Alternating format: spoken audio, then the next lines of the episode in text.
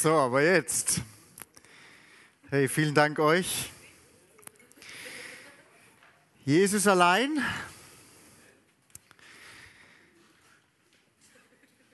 Manche von euch, habe ich gehört, wollen Boxen lernen. Das machen wir heute Abend noch ein bisschen. Und mich haben immer wieder Leute gefragt, nachdem ich Christ geworden bin, wie kannst du als Christ boxen? Und weißt du, die Antwort ist total einfach.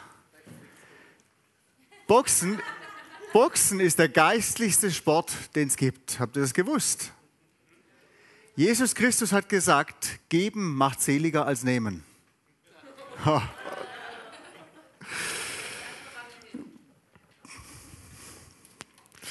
Gut, könnte man jetzt viele Bibelverse zitieren. Gell?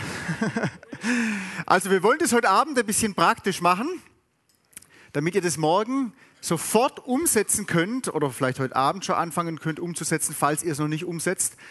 Wie lebt man das, in ihm zu bleiben? Weil anhand der Bibel ist es klar, das ist ein Konzept, das kommt überall vor. Man weiß es vielleicht auch und trotzdem finde ich es nicht immer leicht und greifbar für den Alltag. Wie macht man das jetzt? In Jesus bleiben und er in mir. Und ich lese zu Beginn einfach nochmal diese paar Verse, die wir heute Morgen, da haben wir nur ein Vers davon gelesen. Aber da steht drin in Johannes 15, wo Jesus Christus sagt, er ist der Weinstock. Und dann sagt er, ich bin der Weinstock, ihr seid die Reben, wer in mir bleibt und ich in ihm, der bringt viel Frucht. Denn getrennt von mir könnt ihr nichts tun. Das ist genau das, was wir gerade gesungen haben. Jesus allein. Ohne Jesus geht es nicht. Und dann sagt er weiter, wenn jemand in mir bleibt, so wird er hinausgeworfen. Sorry, wenn jemand nicht in mir bleibt, so wird er hinausgeworfen wie die Rebe und verdorrt. Und man sammelt sie und wirft sie ins Feuer und sie verbrennen. Habt ihr heute gemerkt beim Feuer, wie schnell das geht, wenn was verbrennt? Dann sagt er weiter, wenn ihr in mir bleibt und meine Worte in euch bleiben, so werdet ihr bitten, was ihr wollt und es wird euch geschehen. Und dann der letzte Vers von diesem Abschnitt da mit dem Weinstock. Hierin wird mein Vater verherrlicht, dass ihr viel Frucht bringt und meine Jünger werdet. Also da geht es ständig um das in ihm bleiben und er in uns. Dann geht es um Frucht und er sagt, dadurch wird Gott verherrlicht, dadurch, dass Frucht entsteht und dass dein und mein Leben Frucht bringt. Darum geht es letztendlich als Kind Gottes. Frucht bringen. Jetzt weiß ich nicht, was du darunter verstehst. Wenn ich darüber nachdenke, Frucht bringen, ich bin in Süddeutschland aufgewachsen. Und weißt du, was da Frucht bringen ist? Schaffer, Schaffer, Häusle bauen. Viel leisten, viel tun. Erfolge haben. Und Erfolg ist, wenn was klappt und sichtbar wächst. Das ist Erfolg. Und so ist es ja eigentlich überall im Leben. Jetzt ist die Frage, was ist Erfolg oder Frucht in Bezug auf das Leben mit Gott. Und ich lese da gleich mal einen Vers vor von einem Mann, der heißt Paulus. Der hat mal Folgendes geschrieben im Galaterbrief, Kapitel 5, Vers 22. Ganz bekannte Verse. Da sagt er, was ist denn Frucht? Er sagt, die Frucht des Geistes aber, also wenn Christus in mir wirkt und lebt und sich entfalten kann. Und das ist das jetzt, was dabei rauskommt, unter anderem. Ist also eine Aufzählung hier. Da steht drin, Liebe, Freude, Friede, Langmut, Freundlichkeit, Güte, Treue, Sanftmut und Enthaltsamkeit. Manche reden immer von den Früchten des Geistes. Aber weißt du was? Wenn Gottes Geist in deinem und meinem Leben wirkt, dann bringt es nur eine Frucht hervor. Und das ist Christusähnlichkeit. Jesus allein. Frucht macht Jesus Christus sichtbar. Alles, was da aufgelistet ist, sind Charaktereigenschaften Jesu Christi. Nichts anderes. Und weißt du, Frucht, wenn Christus sichtbar wird durch dein und mein Leben, dadurch wird Gott am meisten verherrlicht. Da geht es nicht darum, dass wir irgendwas tun, sondern dass Christus durch unser Leben sichtbar wird. Und das ist schon krass, wenn wir mal so rumschauen, was würden wir als fruchtbar bezeichnen, wenn wir so, keine Ahnung, Kirchen anschauen oder Gemeinden anschauen oder keine Ahnung was, so Zentrum wie hier anschauen würden. Nun, wahrscheinlich würden wir sagen, eine Gemeinde, die so richtig blüht, wo immer mehr Leute dazukommen und was weiß ich was alles, da würden wir sofort sagen, das ist eine fruchtbare Arbeit. Und weißt du was, das kann sein. Aber es kann einfach auch sein, dass die einfach den Nerv der Zeit treffen und ein gutes Marketing haben. Als ich in den USA gelebt habe, da war ich immer bei, wieder bei Willow Creek. Und Willow Creek, die haben sogar mal ein Buch darüber veröffentlicht. Das wollte aber keiner lesen, komischerweise. Dass es über die ganzen Jahre geschafft haben, massenweise Leute reinzuziehen aber dass eigentlich kaum Jünger dabei rausgekommen sind, Menschen, die selbstständig mit Jesus Christus unterwegs sind. Wir hätten es sofort als total fruchtbare Gemeinde bezeichnet. Aber die Frage ist, ist es immer fruchtbar, nur weil es erfolgreich aussieht?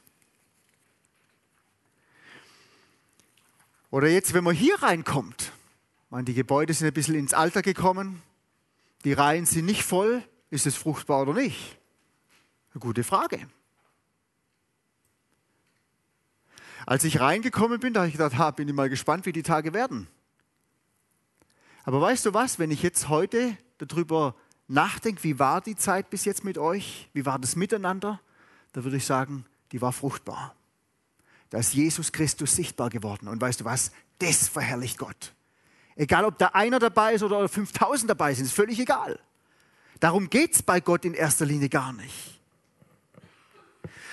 Und nicht alles, was wir oft als Frucht verkaufen, verherrlicht Gott. Weißt du, was zum Beispiel Frucht ist? Jetzt ist sie gerade rausgegangen, die Lissi, mit ihren kleinen Kids. Aber wenn zum Beispiel eine Mama in den Höhen und Tiefen des Alltags, wo du echt durchdrehen könntest und manchmal die Kinder an die Wand klatschen könntest, einfach geduldig ist. Das ist Frucht. Zum Beispiel. Frucht ist nicht was, was du und ich machen können. In manchen Umständen können wir geduldig bleiben. Wir lernen das, geduldig zu sein oder zumindest so zu tun nach außen. Aber Frucht ist es dann, wenn es übernatürlich ist. Das heißt, wenn es was ist, was Gottes Geist in uns bewirkt. Und dann ist Frucht unabhängig von Umständen. Also wenn es drüber und drunter geht zu Hause mit den kleinen Kindern und du total gelassen und geduldig bist, das ist zum Beispiel Frucht. Oder weißt du was, wenn einer in der Schule oder am Arbeitsplatz, obwohl er die ganze Zeit runtergeputzt wird, gemobbt wird, was weiß ich was, alles trotzdem liebevoll bleibt den anderen gegenüber. Das ist zum Beispiel Frucht. Da wird Christus sichtbar. Das ist übernatürlich, nicht was von Menschen produziert ist. Oder wenn alles schief läuft, du hast solche Erwartungen ans Leben gehabt, hast gedacht, so und so kommt es alles, bumm, und dann kommt alles ganz anders. Und trotzdem hast du einen tiefen inneren Frieden und kannst nicht mal erklären, warum du einen Frieden hast. Weißt du was, das ist genau das, was im Philipperbrief drin steht. Der Friede Gottes, der unseren Verstand übersteigt. Das ist Frucht.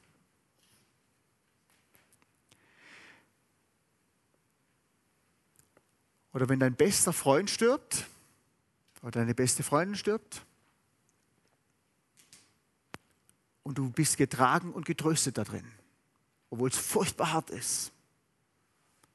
Das ist was, was Gott wirkt.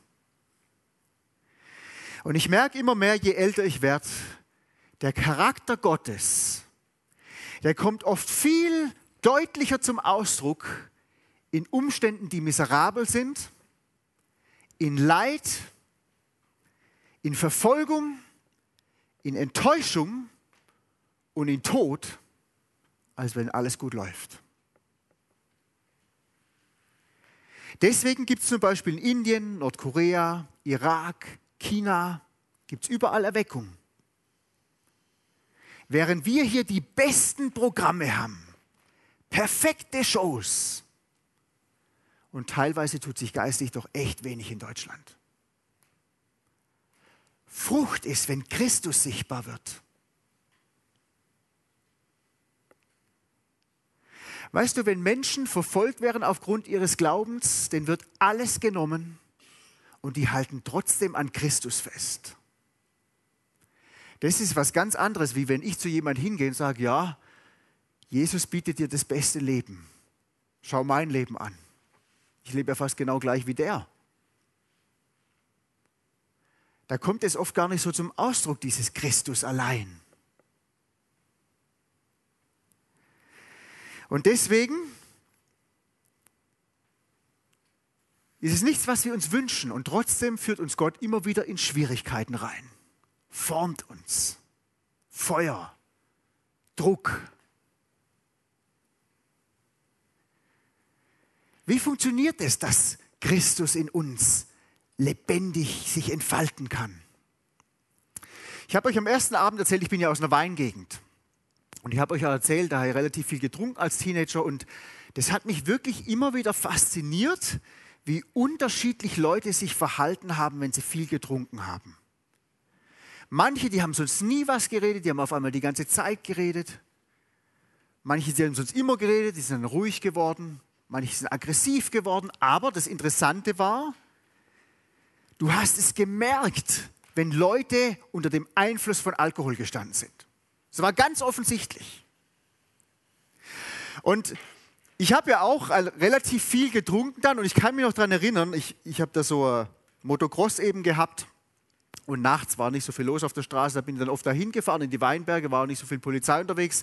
Und ich kann mich noch daran erinnern, zu uns in die Siedlung rein, da ging es über so einen Bach und das war so eine Brücke, die war vielleicht so 1,20 Meter breit. Und eines Nachts, da war ich auch voll rotzevoll und bin nach Hause gefahren und habe die Brücke verfehlt. Und bin dann einfach im Bach irgendwo gelandet und habe es überlebt. Aber am nächsten Morgen habe ich gedacht, ey, das ist schon bescheuert, was wir da eigentlich machen. Und dann habe ich mal noch so einen Bericht darüber gelesen, dass ein Vollsuff dich um eine Woche im Training zurückschmeißt. Da habe ich gedacht, okay, wenn ihr was werden will, dann muss ich aufhören zu saufen. Habe echt von einem Tag auf den anderen aufgehört zu saufen und dann bin ich aber trotzdem immer mit den Freunden rumgehangen. Wir waren immer in diesem Hütchen da in den Weinbergen und es war irgendwie total komisch, wenn du selber nicht besoffen warst, mit den ganzen Betrunkenen da rumzuhängen. Und dann hat ein anderer Freund das auch noch mitgemacht, der hat auch nichts mehr getrunken. Und dann haben wir uns einfach manchmal verhalten wie die Besoffenen. Obwohl wir nichts getrunken haben. Und irgendwie war es lustig, aber irgendwie war es auch echt schräg. Weiß nicht, wer von euch hat denn schon mal so, so, was, so viel getrunken, dass er den Einfluss vom Alkohol gemerkt hat? Okay, machen wir mal andersrum. Wer hat es noch nie erlebt? Hör, schau. Ja, genau. Ha. Ja, ja. Oder wer hat es schon mal ausprobiert, so zu tun, als ob du betrunken wärst? Und irgendwie hat sich total. Ja, schau, jetzt sind sie dabei, jawohl. Also, dann wisst ihr genau, wovon ich rede. Jetzt fragst du dich vielleicht, was hat ein Alkohol und was, was ich was, das ganze Zeug mit Jesus und Christus in mir zu tun?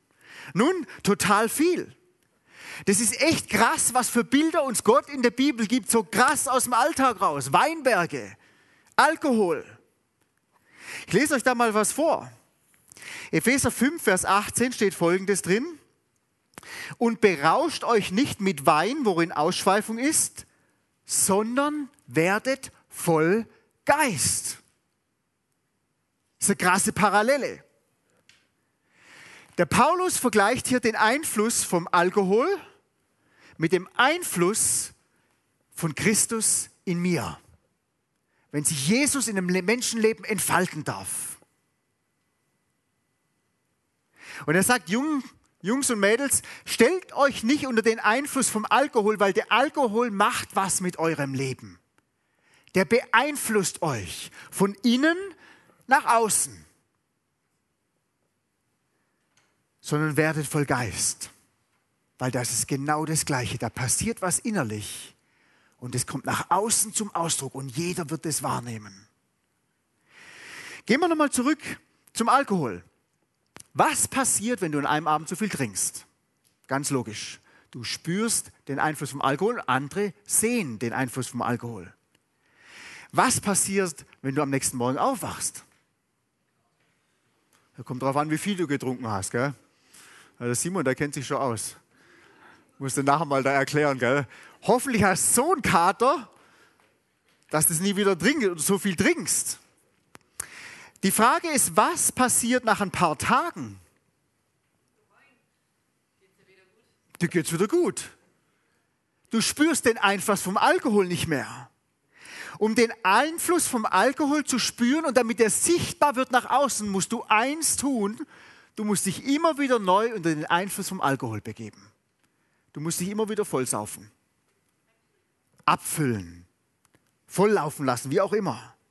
Gehen wir nochmal zurück zum Heiligen Geist. Total interessantes Konzept. Wir haben das heute Morgen schon gesagt, Römer 8, Vers 9. Wenn jemand Kind Gottes ist, der hat den Heiligen Geist. Aber wir haben auch gesagt, es ist ein Unterschied zwischen, ob du den Heiligen Geist hast oder ob du voll Geist bist. Genauso wie es ein Unterschied ist, ob du Alkohol im Schrank hast oder ob du voll Alkohol bist. Ein Unterschied. Jetzt ist die Frage, wie wird man dann voll Geist? Das ist ganz einfach, denke an Alkohol. Du musst dich immer wieder abfüllen lassen, dem Einfluss vom Alkohol aussetzen oder dem Einfluss Gottes aussetzen. Und die Frage ist jetzt, wie, wie werde ich voll Geist? Wie funktioniert es ganz praktisch, dass mein Leben so voll ist von Jesus, dass es irgendwie innerlich was macht in mir und das kommt dann äußerlich zum Ausdruck? Und die Bibel gibt da total einfache Antwort drauf. Ich sage immer, das ist total simpel, aber nicht einfach. Das ist ein Vers auch aus dem Galaterbrief. Und wir gehen dann ein bisschen auf das Thema ein. Aber da kommt es so, boom, auf den Punkt gebracht vom Apostel Paulus. Der sagt hier in Galater 2, Vers 20, da sagt er, nicht mehr lebe ich, sondern Christus lebt in mir. Dann sagt er, was ich aber jetzt im Fleisch lebe, und im Fleisch heißt im menschlichen Körper, also im, im irdischen Körper, lebe ich im Glauben, und zwar im Glauben an den Sohn Gottes, der mich geliebt und sich selbst für mich hingegeben hat. Also wie lebt er, Entschuldigung, wie lebt er dieses Leben jetzt? Im Glauben, im Vertrauen auf Jesus.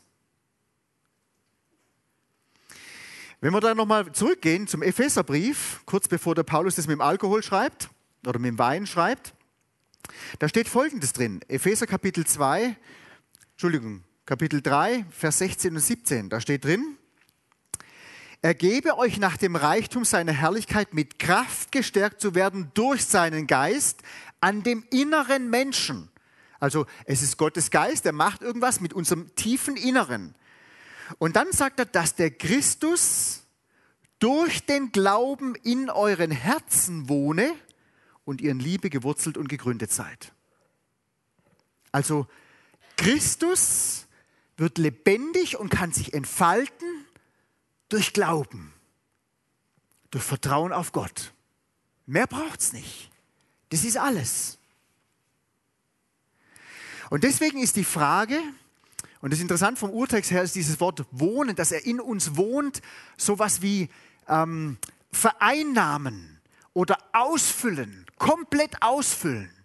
Damit ist Wohnen gemeint. Also nicht nur, ja, jetzt wohnt er halt da, sondern das, das, das platzt aus allen Nähten und irgendwie kommt es nach außen dann zum Vorschein, das Ganze mit Christus. Und deswegen ist die Frage, was ist ein Glaube für dich persönlich? Wie würdest du Glaube definieren?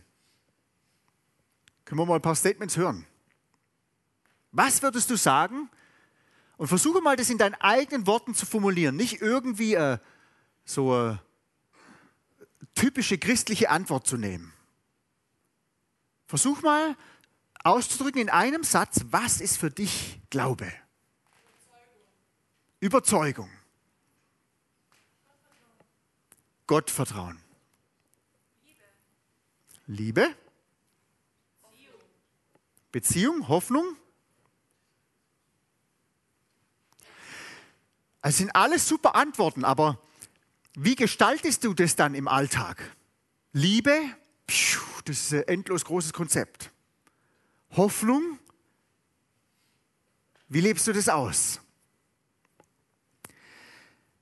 Also es ist gar nicht so leicht, es zu definieren. Was ist denn Glaube?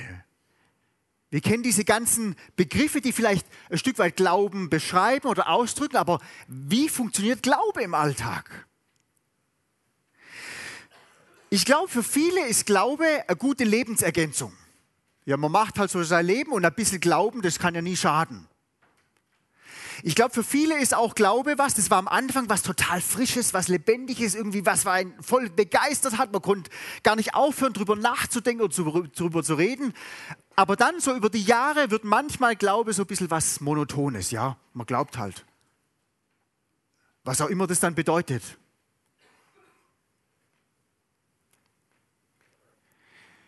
Vom Griechischen her hat Glaube unterschiedliche Bedeutungen. Und eine Bedeutung ist, dass Glaube bedeutet, unendliche Erwartungen zu haben. Das ist Glaube in Bezug auf Gott. Und wenn wir in Deutschland dieses Wort hören, unendliche Erwartungen haben, das klingt so wie Märchen. Etwas, was nicht so ganz realistisch ist. Und dann sagen so die Süddeutschen, ja, Gott hat dir auch einen gesunden Menschenverstand gegeben. Aber die gute Frage ist ja trotzdem, wie gesund ist unser menschlicher Verstand tatsächlich, wenn dieser Verstand nicht in jedem Moment des Alltags von Christus geprägt wird? Wie gesund ist dann unser Verstand? Und je länger ich mit Jesus leben darf, desto offensichtlicher wird es für mich, wie, wie simpel das Leben mit Jesus eigentlich ist und trotzdem lebe ich oft völlig dran vorbei. Glauben, einfach Vertrauen leben. Da gibt es ja diesen ganz bekannten Vers im Hebräerbrief, so ziemlich hinten am Ende vom Neuen Testament. Und da wird es ja mal beschrieben. Also die Bibel hat ja eine ganz klare Definition. Was ist denn Glaube genau? Und da steht drin, der Glaube aber ist eine Verwirklichung dessen, was man hofft. Also Hoffnung kommt da vor. Was dann aber auch noch drin steht, ist, es ist eine Verwirklichung, es ist eine Umsetzung. Also Glaube ist nicht in erster Linie nur eine Entscheidung. Wisst ihr noch? Choices, Steps, sondern eigentlich sind es schon die Steps. Jemand hat es mal so gut ausgedrückt, Glaube ist die Musik der Zukunft zu hören und heute der Gegenwart schon danach zu tanzen. Das musst du einfach mal vorstellen. Alle anderen können die Musik nie nicht hören und du stehst da und tanzt.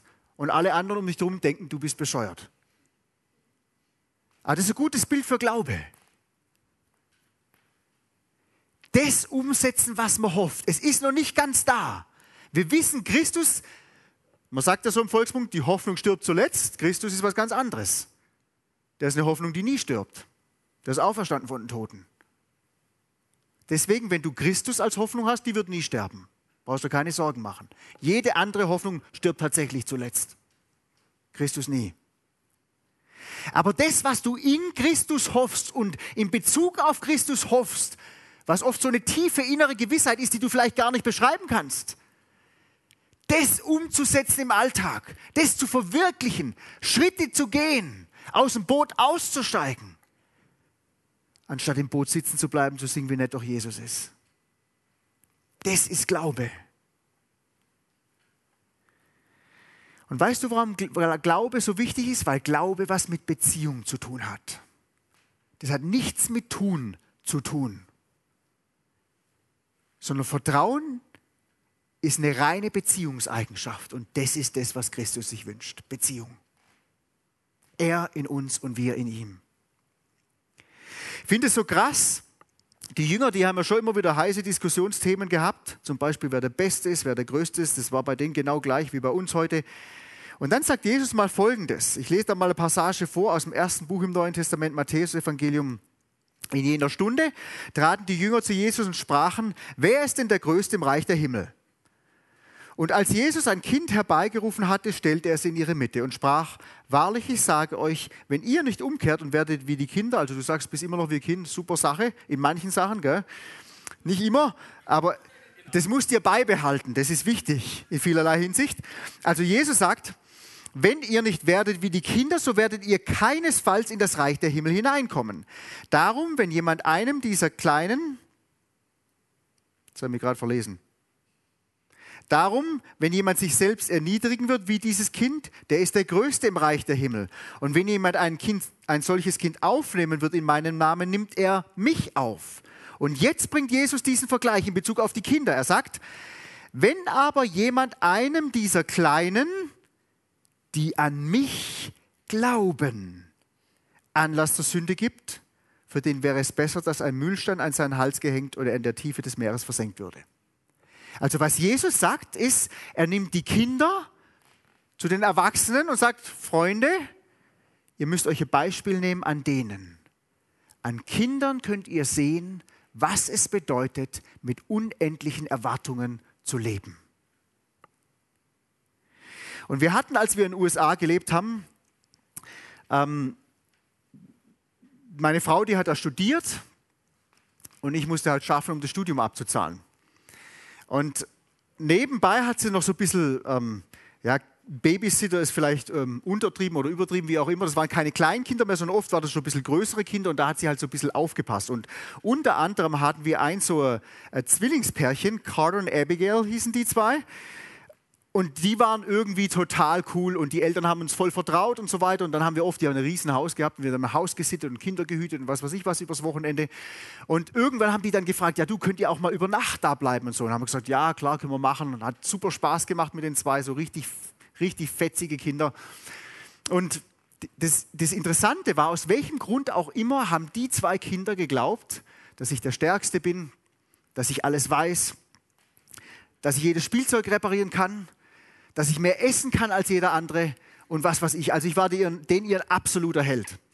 Und dann war mal wieder so Wochenende, wir hätten da auf die Kinder aufpassen sollen und ich musste samstags noch arbeiten. Und meine Frau war schon bei den Kindern und dann ist das Spielzeug von ihnen kaputt gegangen.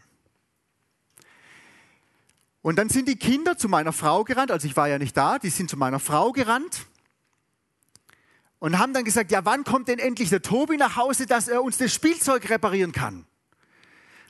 Und das Spielzeug, das war ziemlich zerbröselt. Und meine Frau hat das Ding angeschaut und gesagt, ich glaube, da kann der gar nichts mehr machen.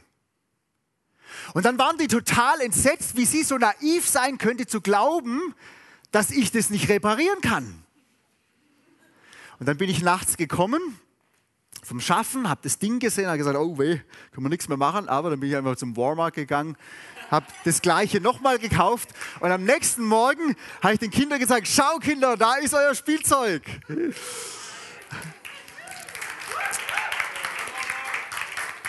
genau, war Schleichwerbung. Aber warum erzähle ich euch das? Ganz einfach. Wisst ihr was? Diese Kinder haben angefangen, mich zu lehren, was es bedeutet, mit unendlichen Erwartungen zu leben. Zu glauben. Offensichtlich haben sie an die falsche Person geglaubt. Aber die waren mit unendlichen Erwartungen gefüllt. Und für die war es kein Problem zuzugeben, ich kann das nicht, machst du mal. Ihnen war bewusst, dass sie viele Dinge nicht konnten. Und deswegen sind sie zu mir gekommen. Und weißt du, das ist biblischer Glaube. Zu sagen, Herr Jesus, ich kann es gar nicht aber ich weiß, du kannst's. Eigentlich geht mir der Mensch da gerade, der gegenüber von mir steht, total auf den Sack. Ich kann den nicht lieben. Aber ich weiß, du kannst's. Ich habe keine Geduld für den Menschen. Aber ich weiß, du hast Geduld. Das ist Glaube. Zu erwarten, dass Christus in mir was vollbringt, was ich nicht aus eigener Kraft machen kann.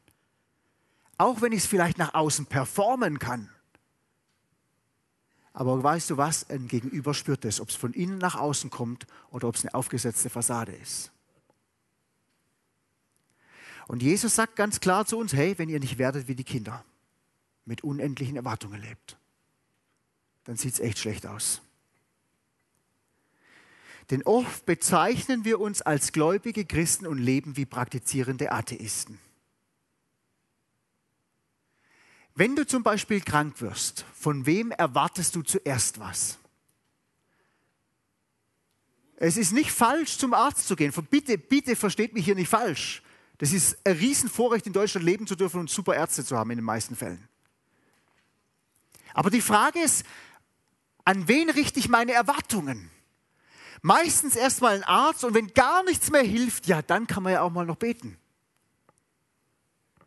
Oder wenn du am Arbeitsplatz bist, du fühlst dich ungerecht behandelt, was machst du? Von wem erwartest du was? Vom Betriebsrat? Oder von Gott?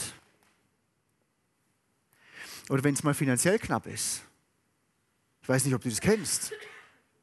Aber ich merke oft, wenn es bei uns zu Hause finanziell knapp ist, weißt du, was mein erster Gedanke ist? Ich muss irgendwas machen. Anstatt zuerst mal zu sagen, okay, himmlischer Vater, du hast gesagt, wir sollen zuerst nach deinem Reich trachten und du sorgst für den Rest. Jetzt bin ich mal gespannt, wie du das machst. Ich bin immer in der Versuchung, ständig irgendwie aktiv zu werden und selber Probleme zu lösen. Anstatt zuerst mal mich an Jesus zu wenden und was von ihm zu erwarten. Und vielleicht dann in totaler innerer Ruhe und Gelassenheit Dinge selber umzusetzen, ja, Dinge zu verwirklichen. Aber meine Erwartungen erstmal an ihn zu richten. man kann diese Liste jetzt beliebig lang fortsetzen, aber ich glaube, wir brauchen es nicht. Wenn wir reinschauen in unseren Alltag, ich glaube, da wird jedem immer wieder neu bewusst, Meistens gehen wir erstmal zu allen möglichen anderen oder erwarten irgendwas von irgendjemand. Außer wenn es mal gar keine Lösung mehr gibt. Ja, dann kommen wir zu Gott. Wenn alles normal läuft, ja, dann bitten wir halt Gott dabei zu sein und uns zu segnen. Weißt du, unser Verständnis von Glauben, nachdem wir gerettet sind, ist oft, Gott will uns in ein bisschen liebere Menschen verwandeln. Ah, das stimmt gar nicht. Gottes Verständnis von Glauben ist, durch Glauben an ihn wohnt und füllt er uns mit seinem Heiligen Geist. Und sein Geist ist die Hoffnung auf Herrlichkeit in dieser Welt. Er in uns macht Gott sichtbar für andere Menschen. Durch Glauben will er das übernatürliche, menschenunmögliche tun durch irdische Hüllen wie dein und mein Körper. Er will durch dich anderen Menschen begegnen. Darum geht es im Leben als Christ. Glaube heißt, unendliche Erwartungen zu haben, nicht an dich selber, sondern an Jesus. Jesus allein. In Sprüche 16, Vers 3, das ist so für mich so ein Life Application Verse. Also das ist ein Vers, der hat mich schon jahrelang begleitet und der fasziniert mich immer wieder neu. In diesem Vers, da steht mal drin, und so, viele, so Vers in die Richtung gibt es ganz, ganz viele in der Bibel, die sind total praktisch. Da steht, befiehl dem Herrn deine Werke und deine Gedanken werden zustande kommen. Das heißt ganz praktisch, red mit Gott über alles, hab Erwartungen an ihn und er wird deine Gedanken füllen mit den Gedanken, die von ihm kommen. Das ist Christus in mir. Und ich kann mich noch genau daran erinnern, wann ich diesen Vers das erste Mal erlebt habe in meinem Leben. Das war schon vor vielen Jahren, damals haben wir noch in Österreich gelebt. Und ich habe zu dem Zeitpunkt sehr, sehr viel gearbeitet. Es war so ein christliches Zentrum, da kannst du ja Tag und Nacht schaffen und meine Frau war da manchmal sauer dann. Und ich war dann mal wieder schaffen und dann habe ich ihr aber gesagt, okay, morgen, da bin ich um 12 Uhr zu Hause und dann machen wir zwei was ganz allein. Und am nächsten Tag, ich habe mir extra geschaut, dass ich ja pünktlich bin, war dann um 12 Uhr zu Hause und wer war nicht da? Meine Frau. Ja, super, jetzt bin ich einmal zu Hause, wo ist sie jetzt? Und so im ersten Moment habe ich gedacht, vielleicht ist hier was passiert. Und dann habe ich mit Jesus darüber geredet und innerlich wusste ich irgendwie, hier ist nichts passiert. Und dann habe ich gesagt, ja Herr, jetzt sitzt sie hier rum und sie ist nicht da, was soll ich denn jetzt machen? Und es war, wie wenn ich im Hinterkopf war, wie so ein Gedanke, geh nochmal zurück an den Tauernhof, also da, wo wir gearbeitet haben. Und dann habe ich sofort gesagt, nee, wenn ich mal zu Hause bin, dann ist sie sicher nicht da. Dann habe ich mir was zum Essen gemacht, habe mal was gegessen. Und dann war es eine halbe Stunde später. Und wer mich kennt, ich bin extrem ungeduldig. Halbe Stunde ist wie Ewigkeit. Und habe immer wieder gesagt, Jesus, wo ist sie denn? Wo ist sie denn? Und immer wieder war dieser Gedankenimpuls, sie ist am Tauernhof, geh nochmal zurück. Da habe ich gedacht, nein, die ist sicher nicht am Tauernhof, völlig unmöglich. Die ist so froh, dass ich mal nicht am Tauernhof bin, dann wird die nicht dort sein. Dann habe ich im Garten noch was geschafft. Eine Stunde später kam sie endlich und habe gefragt, wo warst denn die ganze Zeit? Am Tauernhof.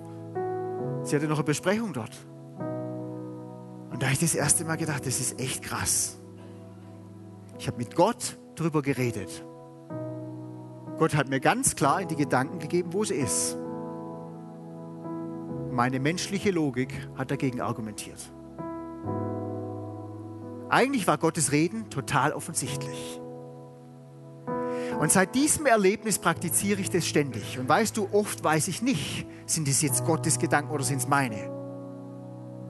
Das ist manchmal gar nicht so leicht. Aber wenn in der Bibel drin steht, red mit mir über alles, dann gebe ich dir die richtigen Gedanken, dann ist das Verwirklichen von dem, was man hofft, einfach mal dem nachzugehen, wenn es nicht irgendwas in der Bibel direkt widerspricht. Und dann macht man seine Erfahrungen. Und weißt du was, genau dadurch wird Christus sichtbar. Und manchmal sind es völlig absurde Dinge, wo du denkst, wie in aller Welt. Ich werde es nie vergessen. Wir hatten da mal so, so, so eine Art Hauskreis. Und da kamen immer wieder neue Leute mit dazu. Und an einem Abend kam auch wieder einer mit rein. Und ich hatte ein super Gespräch mit ihm. Ich bin gleich auf den Zug gegangen. Und irgendwann wusste ich nicht mehr weiter und er nicht mehr weiter. Und da habe ich so gebetet innerlich, ah Gott, was soll ich dem denn jetzt noch sagen? Und dann war das so, wie wenn Gott zu mir sagen würde, frag ihn mal, was er noch macht im Rest seines Lebens. Ich dachte, okay. Dann habe ich ihm die Frage gestellt. Dem ist der Unterkiefer runtergeklappt. Dann habe ich gesagt, keine Ahnung, er muss jetzt heim. Und dann war das Gespräch beendet. Ich dachte, das ist super. Das war nicht gut. Und eine Woche später ruft er mich an und sagt, also er wollte mir einfach nochmal sagen, er ist an dem Abend nach Hause gegangen, er hat an dem Abend sein Leben noch Jesus nachvertraut, weil diese Frage, was machst du noch mit dem Rest deines Lebens? Da hatte er keine Antwort drauf. Und im Zug darauf hat er sein Leben Jesus anvertraut. Ich könnte dir hunderte solche Geschichten erzählen. Aber das ist Christus in uns. Das ist total real im Alltag. Und das wünsche ich uns einfach, dass wir lernen, mit unendlichen Erwartungen zu leben. An den einen wahren Gott, Jesus Christus.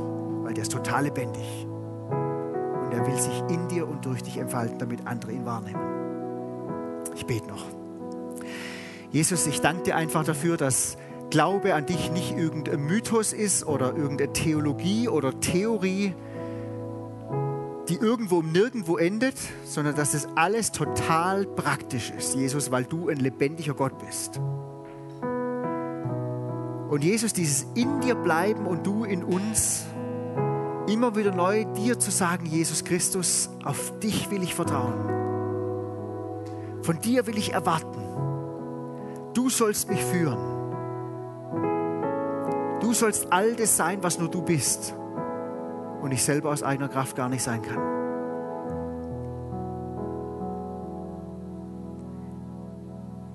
Jesus, lass uns entdecken, was es bedeutet, dass du in uns lebst dass du die Hoffnung der Herrlichkeit für diese Welt bist. Und wir brauchen Herrlichkeit in dieser Welt. Wir brauchen es, dass Menschen dich sehen, Jesus. Und entdecken, dass sie dich brauchen. Jesus, wir beten dich an und sind so dankbar, dass du lebendig bist. Amen.